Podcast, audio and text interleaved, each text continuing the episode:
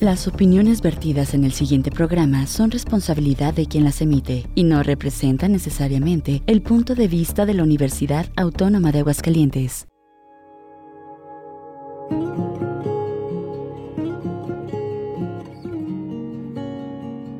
El Cuerpo Académico de Estudios de Género del Departamento de Sociología del Centro de Ciencias Sociales y Humanidades, a través de Radio UAA, presenta De mujeres, símbolo y pensamiento. ¿Cómo callar?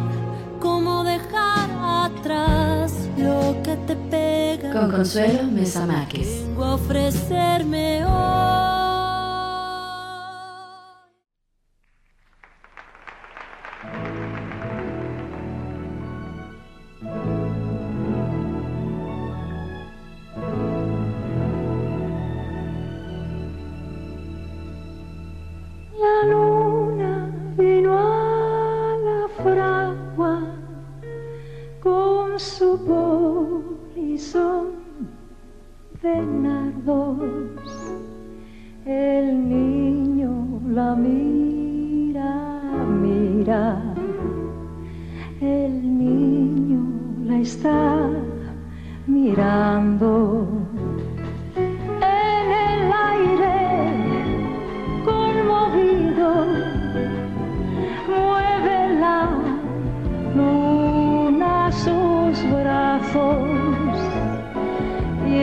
Enseña lúbrica y pura sus senos de duro estaño.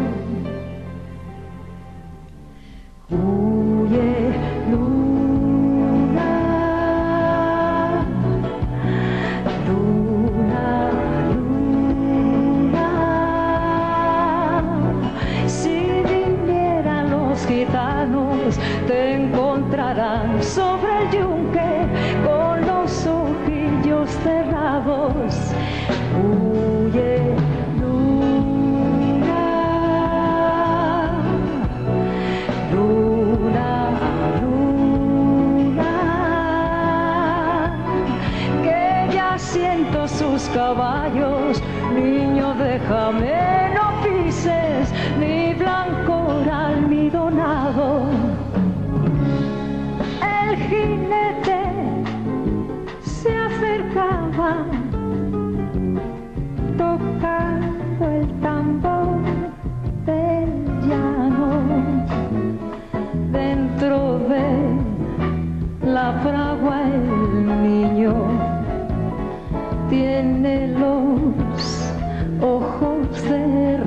Por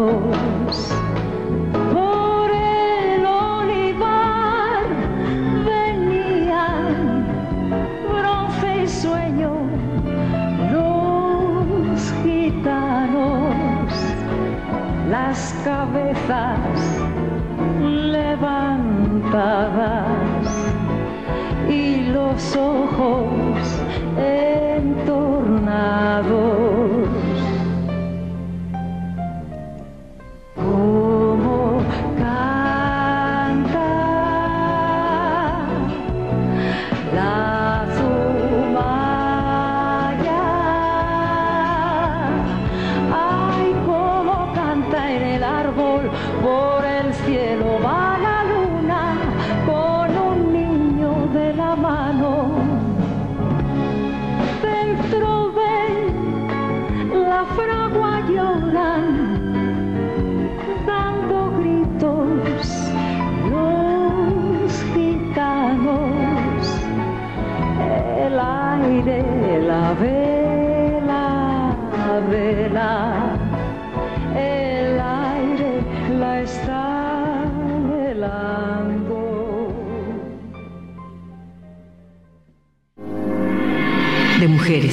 Símbolo y pensamiento.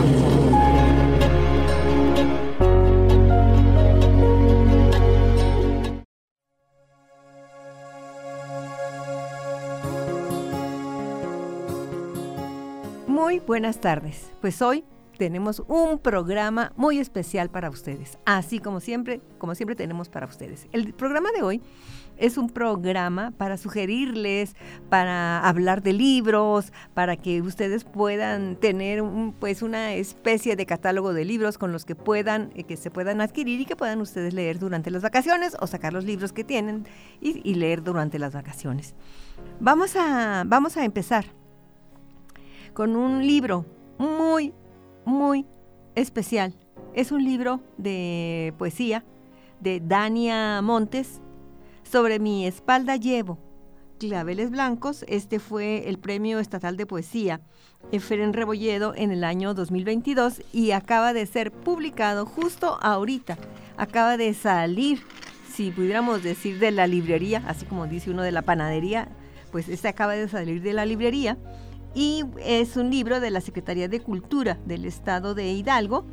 Y bueno, W, les voy a decir por si ustedes quieren buscar este libro, www.cultura.hidalgo.gov.mx. Es un libro precioso. Es un libro que, pues sí, no es un libro alegre, es un libro pues triste, pero que refiere a, un, a, una, a un hecho que frecuentemente nos toca, como es la muerte, en este caso de la madre, y como el padre, de, el padre pues eh, eh, se prepara para criar a su hija. Y quiero empezar, bueno, ella es Dania Montes, ella es de Hidalgo, 1995 nació, o sea, una mujer muy joven, lectora, escritora e hispanista. Se ha especializado como mediadora de lectura, tallerista de escritura y capacitadora artística. Ha colaborado con diversas instituciones, entre las entre las que se destacan la Secretaría de Cultura del Estado de Hidalgo, Universidad La Salle Pachuca, Centro Nacional de las Artes y Universo de Letras. Y bueno, vamos a iniciar con el primer, no, el primer poema del libro, sino el primer poema que yo elegí para ustedes. Y dice así. El pastor vino a casa y sin dejar de mirar hacia el suelo, dijo que no soy la primera ni la última.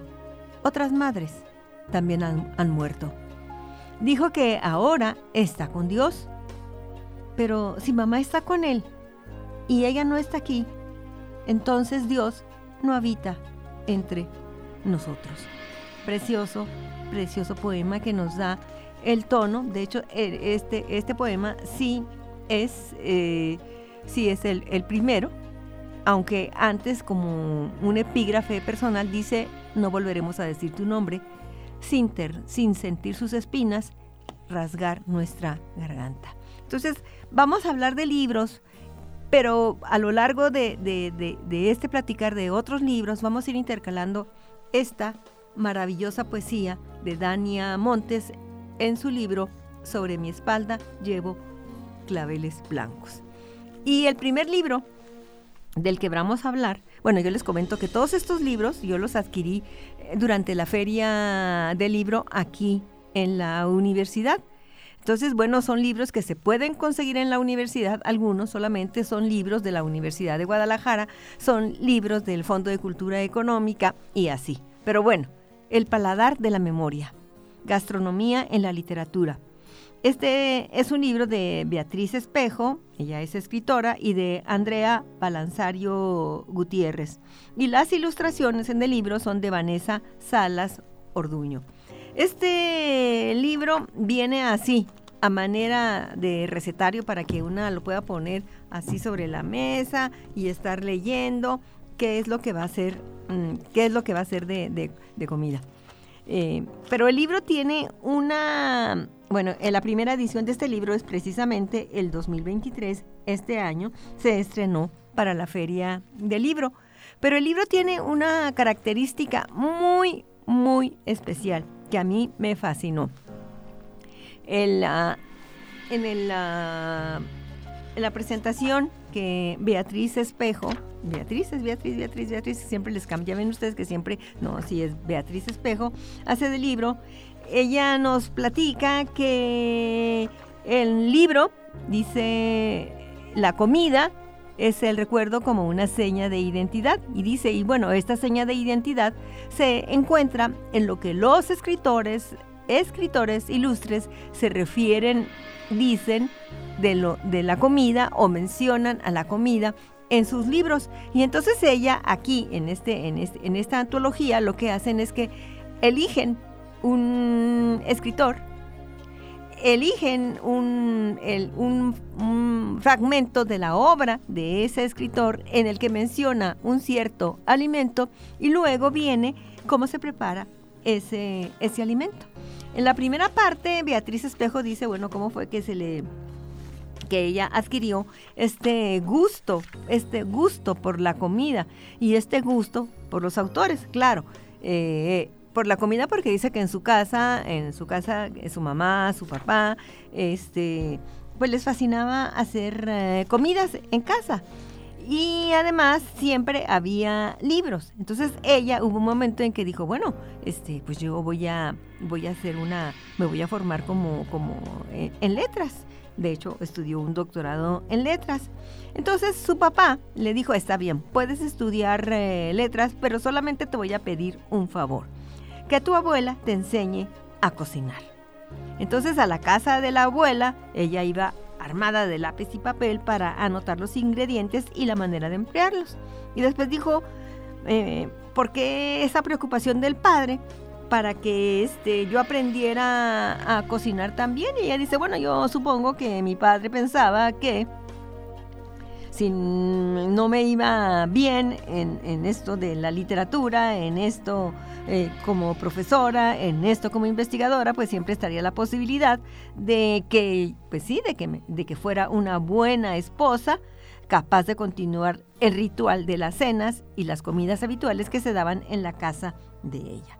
Entonces ella dice, bueno, pues este,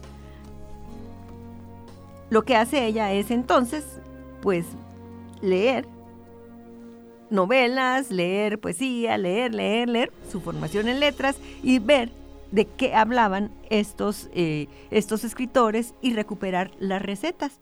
Y dice, bueno, yo no olvido platos, ella dice, bueno, yo, ella vive en, el contadero Cuajimalpa, dice, y fíjese que esta, este libro, pues ella lo estaba escribiendo, o lo estaban reuniendo, o antologando en abril 27 del 2022. Dice, bueno, yo a mí me gustan los platos de la tradición maya. Y entre ellos, dice ella, escojo uno que sigue cautivándome, o sea, está aquí en el libro, los papatzules, cuyo nombre significa manjar de reyes. Sus componentes son bien simples, ramas de epazote, pastas de pepitas de calabaza, sal, huevos cocidos y pelados, tortillas de maíz y salsa de tomate. El chiste radica en la sazón y en decorarlos con chiles habaneros enteros para que su picor no sea demasiado intenso. Se comen despacito, saboreando cada bocado. Híjole, ya a esta hora, ¿verdad? Uno ya tiene, ya tiene ganas de comer, ¿verdad? Pero bueno, ni modo. La, la, otra compiladora, ella escribe otro que se llama La cocina de la escritura. Y ella empieza a hablar de, bueno, de algunos de estos autores, de, los platos. Por ejemplo, dice la obra literaria de autores, de autoras mexicanas, incluidos en este libro contienen este mmm, dice ella, declaraciones de amor para los tacos, tortas, tamales, sopas, caldos, carnes, moles, pipianes y confecciones dulces de nuestra gastronomía. Entonces habla, dice, bueno, los personajes de Juan José Arriola, Juan Rulfo y María Lombardo de Caso, pues ellos comen huevos fritos, tacos de cecina y pepena, un guiso regional, chilpozonte de pollo y así.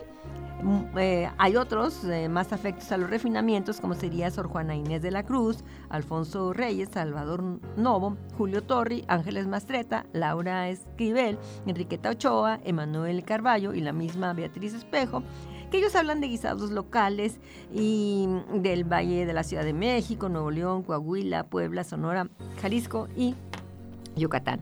Y así hablan, por ejemplo, de Gabriel García Márquez y los 12 cuentos peregrinos, que son los que se incluyen aquí, y lo que aparece en realidad en relación con, la comida en ese, en, ese, en ese fragmento que retoman.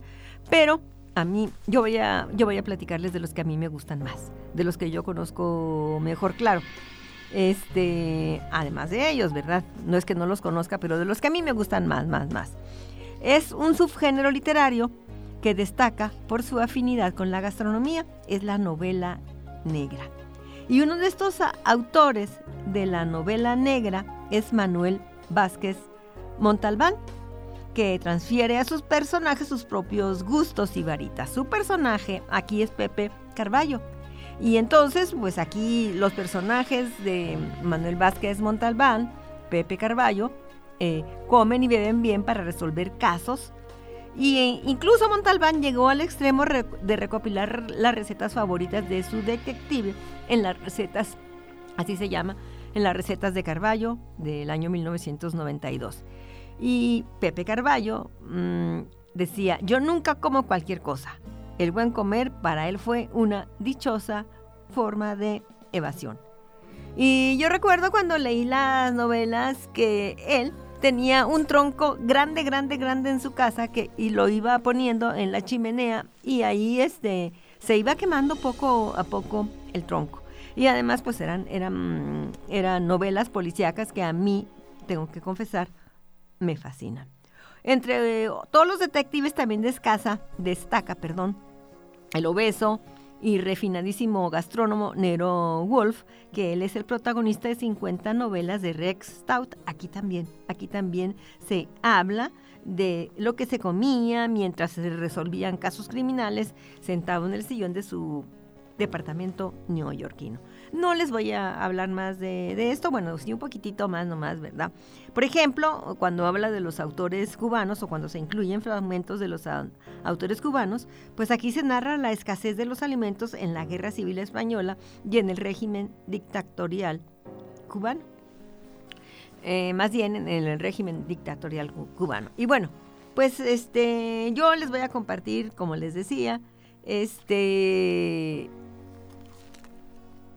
Ah, bueno, hay una de estas del régimen de las cubanas, eh, Carmen Laforet, ella tiene de un fragmento que se llama Nada.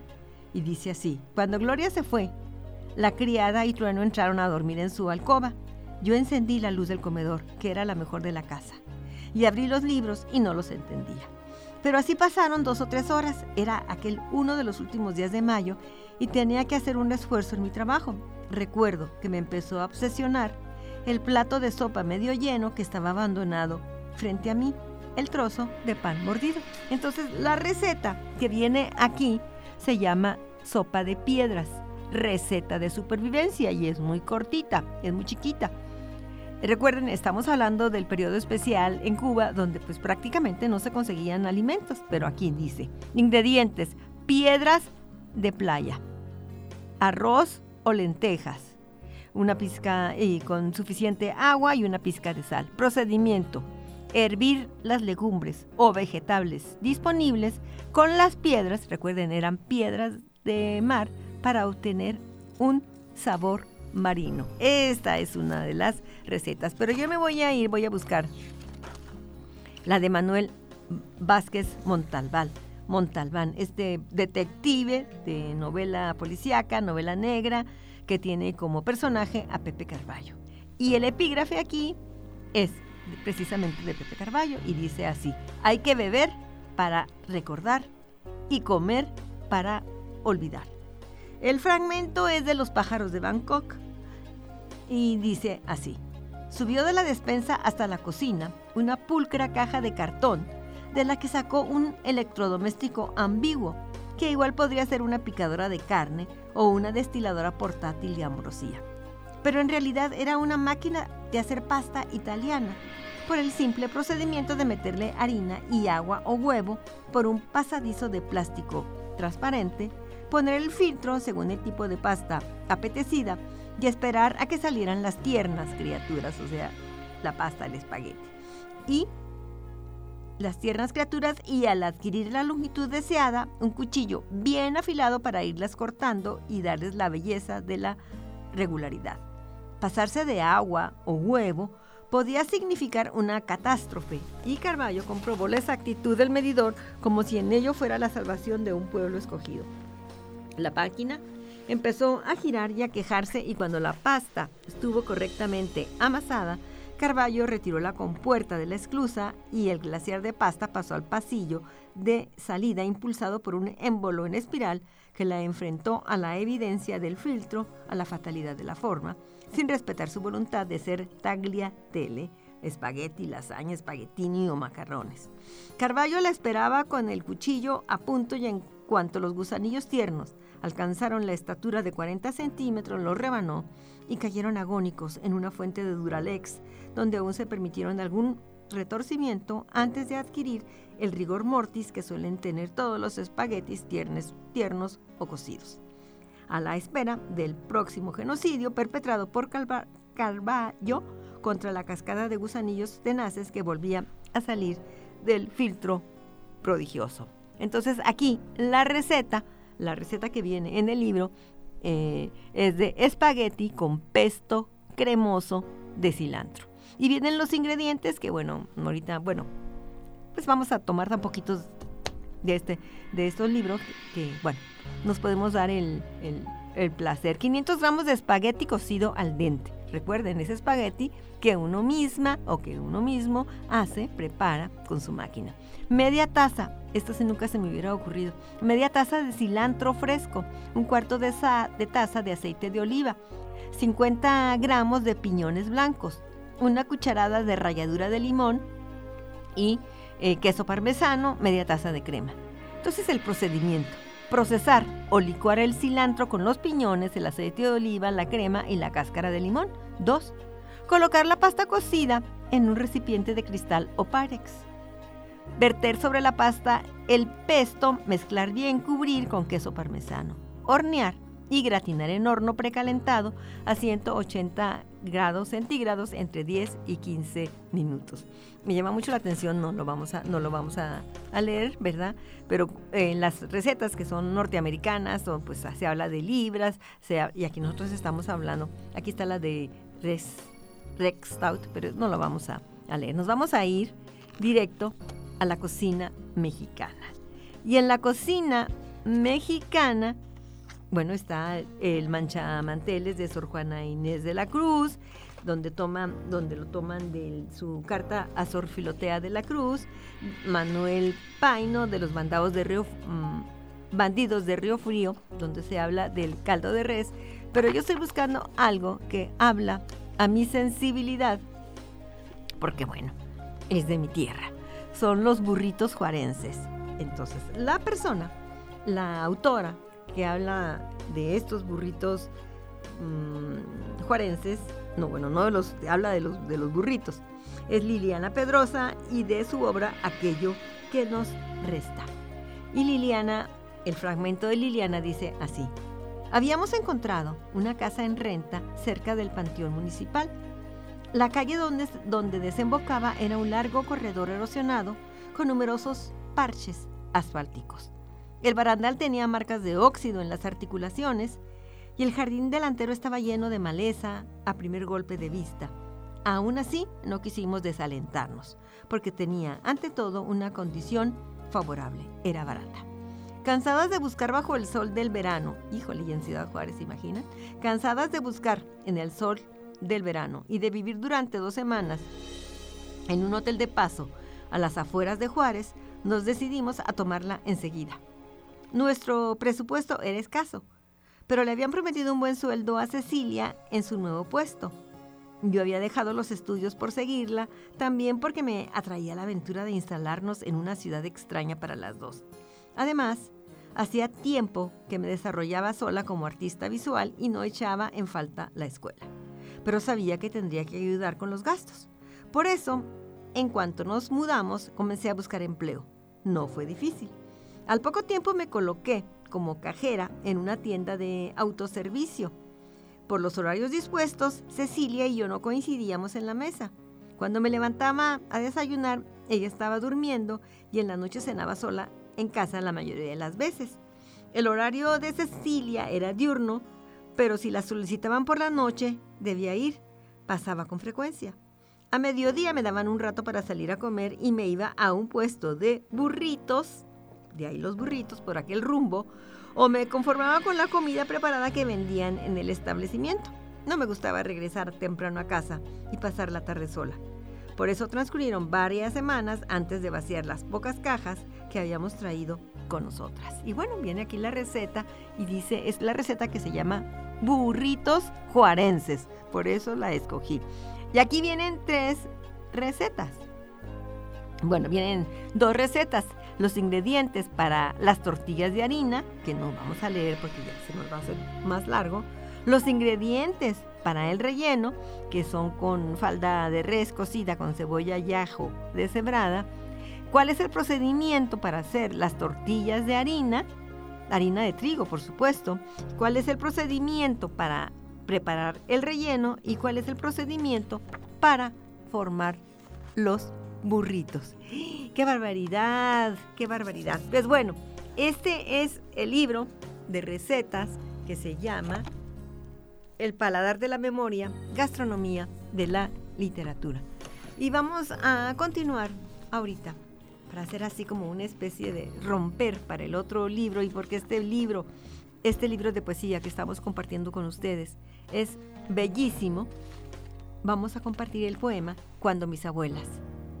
Cuando mis abuelas dejan de ser los muros que me resguardan de negro en medio del sillón, desconocidos me acechan Susurran que está bien si lloro, porque puedo confiar en ellos, aunque nunca los haya visto. Repiten que el enojo es natural, no avergüenza.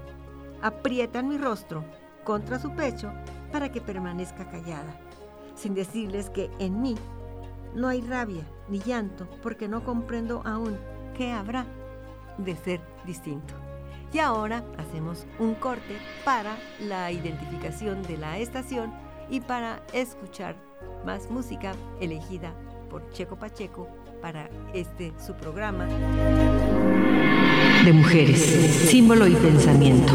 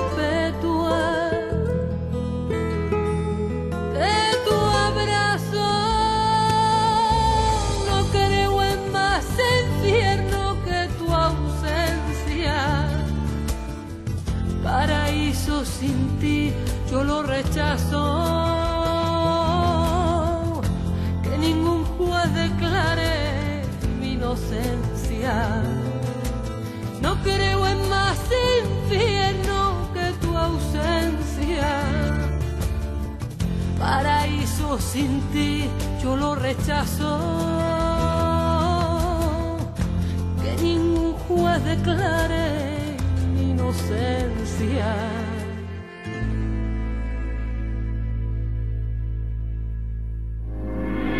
De mujeres, símbolo y pensamiento.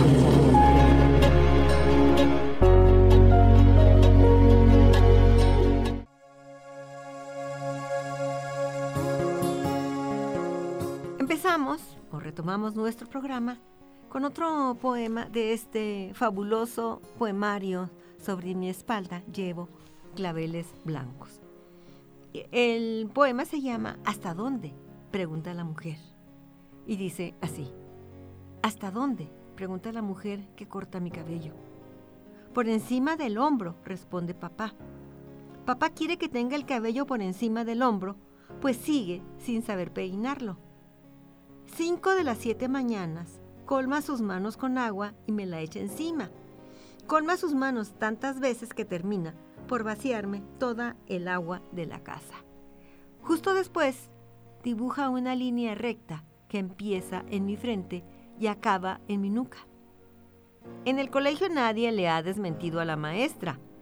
No es que me bañe diario desde hace tres meses, es que toda el agua de la casa fue necesaria para poder peinarme.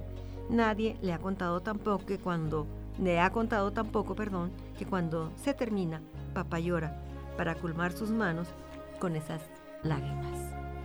Las otras dos mañanas le pido una trenza. En voz baja me dice que no sabe. Cierra la llave del agua y dibuja una línea recta que empieza en mi frente y acaba en mi nuca. Hermoso. Hermoso poema de Dania Montes de su libro Sobre mi espalda. Llevo claveles blancos. Y vamos a continuar con los, con los libros. Libros que adquirí buena parte de ellos, bueno, casi todos en la feria universitaria.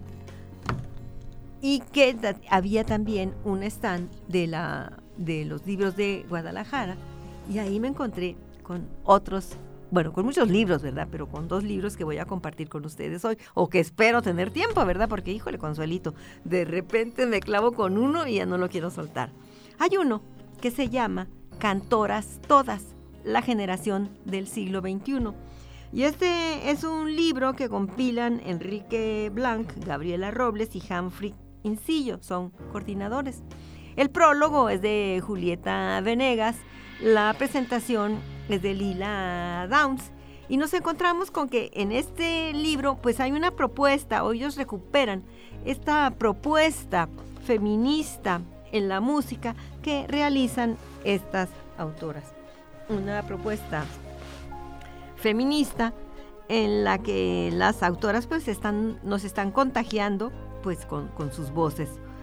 Mm, no voy a leer el prólogo de Julieta ni la presentación que hace Lila Dams, se los dejo para que ustedes busquen este libro que es de la Universidad, de la editorial de la Universidad de Guadalajara.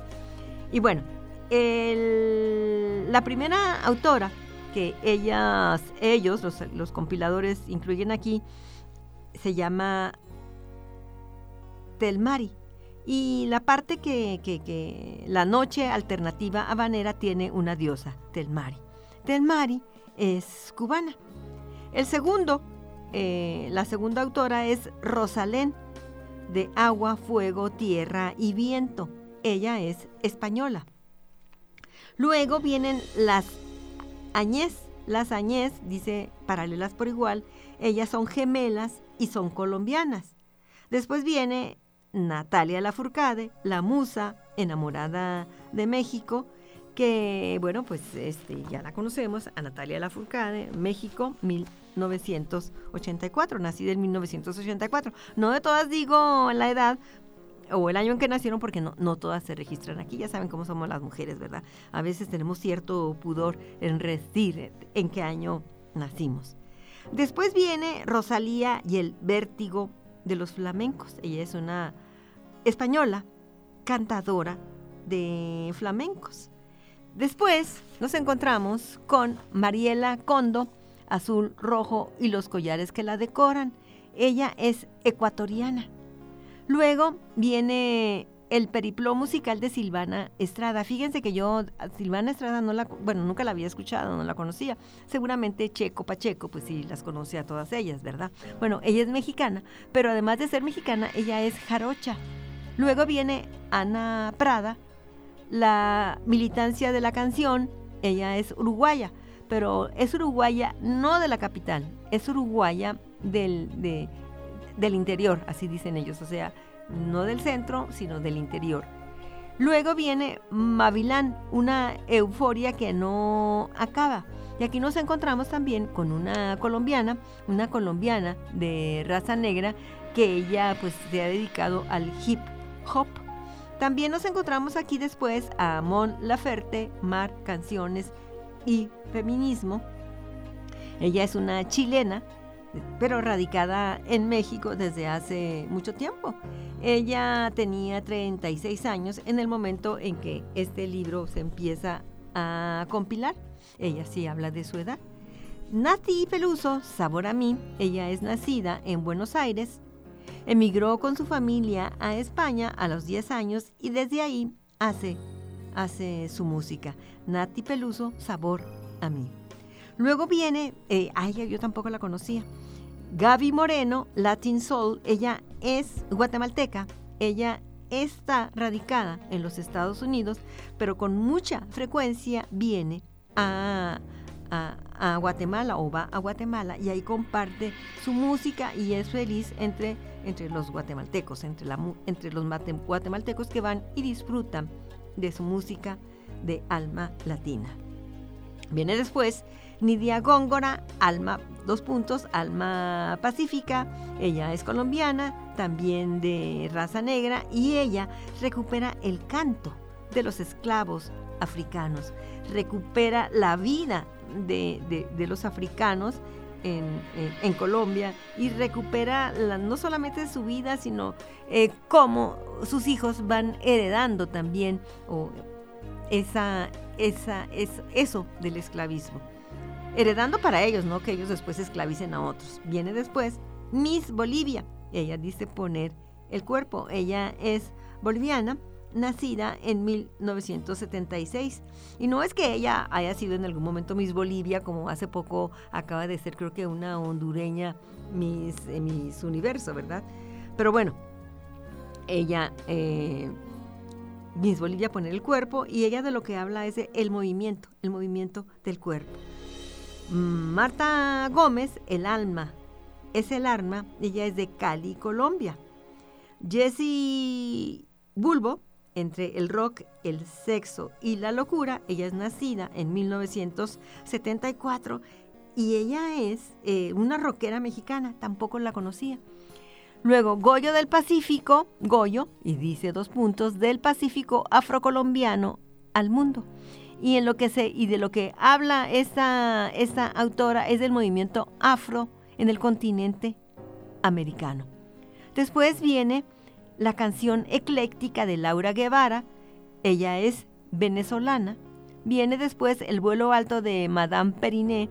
Ella, esta, Madame Periné, pues ella en realidad se llama Catalina García, nacida en 1986 y ella es también radicada en Cali, Colombia. O sea, no es lo mismo ser colombiana y vivir en la capital que ser colombiana y vivir en el interior. La última que se incluye aquí es Camila Bacaro, la bruja, dos puntos, la bruja, 1984, ella es de Santiago de Chile y es de, eh, de, un barrio, un barrio viejo que se encuentra en el centro de Santiago de Chile. Pero un plus, un además, algo que trae este libro y que nos puede y que nos puede alimentar con su música es que trae un playlist, la banda sonora de cantoras todas, o sea, de todas estas mujeres que cantan, ¿verdad? Y este playlist lo puede uno descargar desde el libro. Bueno, también hay otro playlist que es voces femeninas que debes escuchar, que no son las del libro, pero que son otras, y también se descarga desde el libro. Y un tercer playlist, cantoras de Brasil. Pues es un libro muy, muy, muy recomendable. Un libro fabuloso, cantoras todas las generaciones de las mujeres cantoras del siglo XXI. Luego hay otro libro que también es de la Universidad de Guadalajara y que se llama Jergario Latinoamericano Ilustrado y este es de Jazz con Y, Jazz Casillas.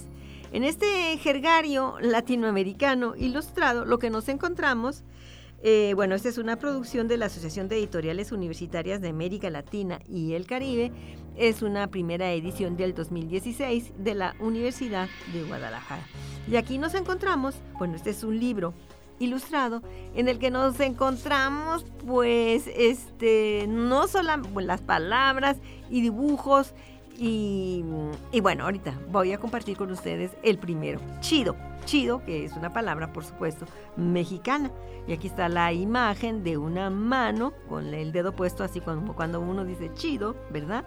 Y lo van cargando varios, varios, varios hombres, tres, seis, nueve, varios hombres.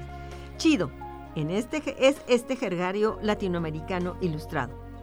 Este regionalismo se origina en la década de los 70 dentro del grupo de jóvenes de la entonces renovada Ciudad de México, particularmente en los sectores más populares. Se utiliza para expresar que algo es bueno, bonito, agradable o como afirmación. ¿Vamos al cine? Chido, nos vemos a las seis. En la actualidad, esta palabra ha sido aceptada por la Real Academia Española, así, así que está muy chido incluirla en nuestro vocabulario. En este caso, el texto es de César Aguilar y Verónica Mendoza y la ilustración de Javier Enríquez. Y está súper, súper. Me fascinó también este libro. ¿Qué sopa? Este es, de Panamá.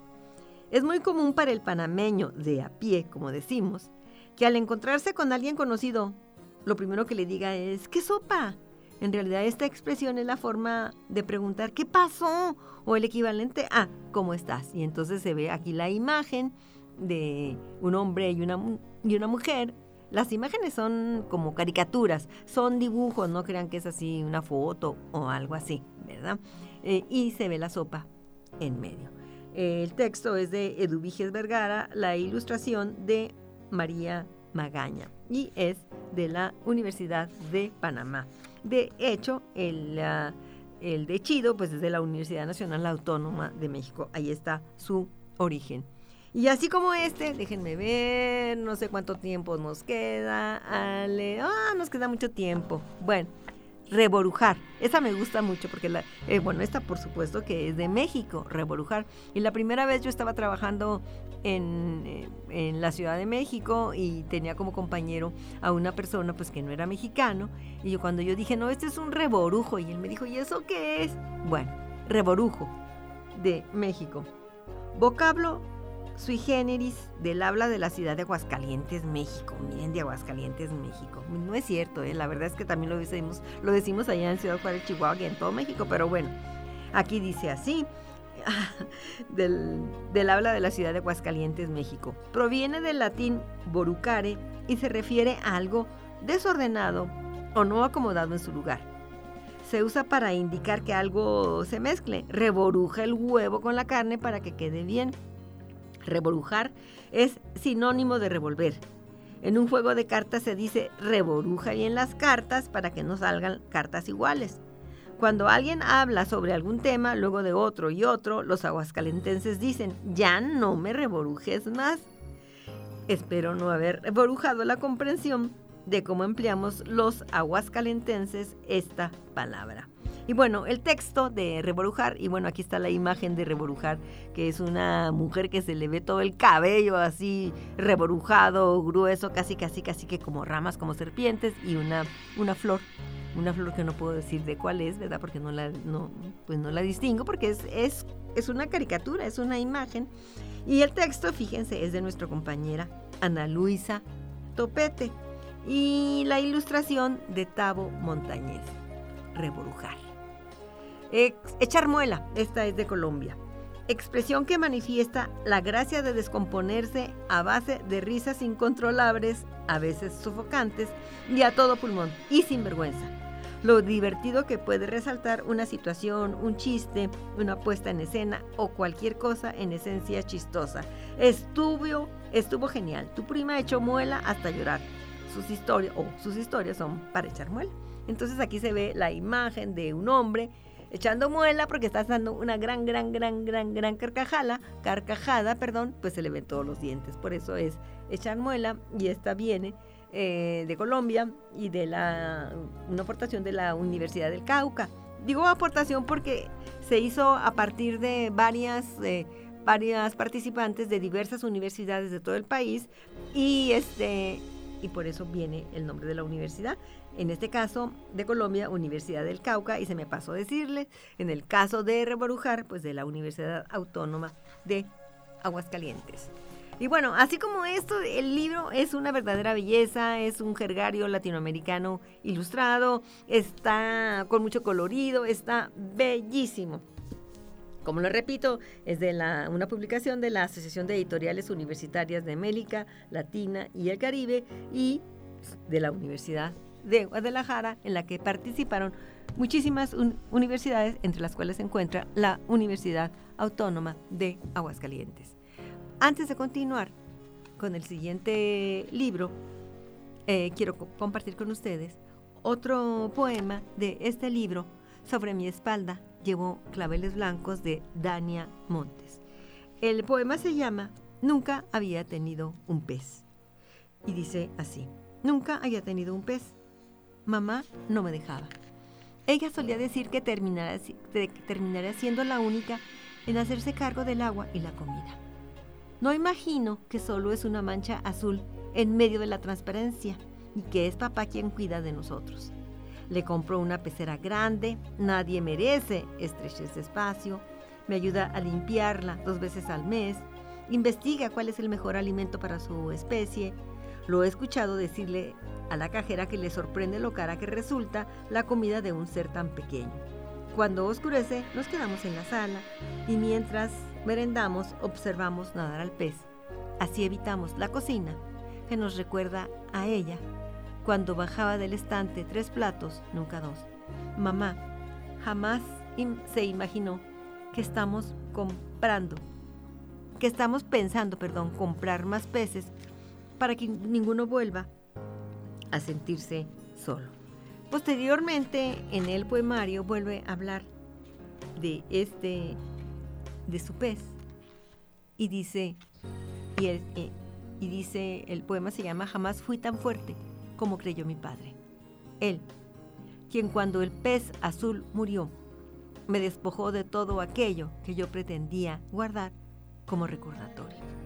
Y bueno, continuamos después de haber compartido con ustedes este hermoso, estos hermosos poemas continuamos con nuestros libros. Les voy a compartir uno que acaba de cumplir su primera edición. Entre Villa, entre Pancho Villa y una mujer desnuda. Este es un librito, mm, bueno, de Sabina Berman, un libro que en su primera edición eh, fue hace 30 años y como y el Fondo de Cultura Económica y además el libro es sumamente, sumamente económico, el Fondo de Cultura Económica lo reeditó, pero en la reedición que se hizo, pues Sabina Berman lo actualizó al presente. Entonces, bueno, eh, Sabina Berman, ella es de la Ciudad de México, nacida en 1956, es dramaturga, narradora, poeta y guionista es escritora, como ella simplemente lo dice, ha recibido muchísimos, muchísimos galardones en su obra, eh, por mencionar solo algunos, Premio Nacional de Periodismo en el 2000, Premio de la Asociación de Cronistas y Periodistas de Teatro en 2001, el Premio Nacional de, de Dramaturgia Juan Ruiz de Alarcón por su trayectoria y el Premio Liberatur. Eh, que entrega la Feria Internacional del Libro de Frankfurt. Entre sus obras más representantes están Muerte Súbita, Molière, Feliz Nuevo Siglo, Doctor Freud, testosterona y este libro entre Pancho Villa y una mujer desnuda. Cuando yo estaba en la Ciudad de México, eso debió haber sido, pues estrenó la, la obra de teatro entre Villa y una mujer desnuda. Y pues por angas o por mangas, pues no pude ir a ver la obra de teatro de Sabina, pero yo que la quería ver. Pasaron los años y ya aquí en Aguascalientes ya estaba yo casada, ya había tenido a mi bebé y la dieron en el cine, en el cine. la dieron en el cine y, ese día dejé a mi niña en horario extendido y me fui a ver la, la obra, la película entre Pancho Villa y una mujer desnuda. Pues aquí tienen ustedes el libro, es una verdadera belleza. Se los sugiero, se vende solamente en el Fondo de Cultura Económica, baratísimo. De hecho, yo lo fui a buscar a Gandhi y me dijeron, no lo tenemos aquí, no lo podemos de pedir porque cuesta menos de 100 pesos. La verdad es que me costó como treinta y tantos pesos y lo fui a comprar. Entonces, ahí, al Fondo de Cultura que está en el centro, en donde antes era la oficina del telégrafo. Bueno, tengo aquí otros más libros, pero solamente les quiero compartir, dos, nomás mencionar, dos más que, eh, que no son escritos por mujeres. Bueno, aquí tengo otro, Mujeres Imparables, que se pueden encontrar Aférrate a tus sueños, suelta tus miedos y sé tú misma de Adriana Ortiz Barraza. Lo compré aquí en la universidad. Y bueno, este libro también está en ebook y en el libro también la autora cuenta sobre este libro. Hay otro libro de Liliana Aguilera que también compré aquí en la librería de la universidad, el libro Púrpura de las Mujeres Extraordinarias, que es una guía para mujeres que desean vivir de una manera diferente. O sea, son los 14 pasos para salir de una situación de violencia, de violencia familiar, de violencia doméstica y bueno, están, estos también se pueden conseguir por acá. Pero tengo aquí dos libros más. Uno que a mí me fascinó y que es buenísimo para las vacaciones. Uno que se llama Revolución y que es de Arturo Pérez Reverte, el mismo que escribió La Reina del Sus. Eh, este es un libro de Alfaguara y es un libro que habla de la revolución y básicamente habla pues de Pancho Villa. Es la historia de Pancho Villa y la revolución y nos queda solo un, minuto, un minuto para decirles de otro libro que se llama Izquierda 1923-2023, La terca travesía de Álvaro Delgado Gómez, de Alejandro Páez Varela y este sí lo pueden conseguir en Gandhi. Y bueno, como nomás nos queda un minuto, solo apenas nos queda el tiempo para, para despedirnos, ¿verdad? Les agradecemos su gentil escucha, como siempre. Les recuerdo, este es un programa para justo cuando estamos empezando vacaciones, para incitarlos a la lectura. Esperemos que no esté haciendo tanto frío como en estos días, ¿verdad? Pero para incitarlos a la lectura. Agradecemos también a Dania Montes y este libro que me hizo llegar a través de mi hija sobre mi espalda. Llevo claveles blancos. Agradecemos a Ale de Luna que se encuentra aquí en la grabación de este programa y como siempre les agradecemos a ustedes su gentil escucha. Coman rico, coman sano y aquí nos escuchamos la próxima semana.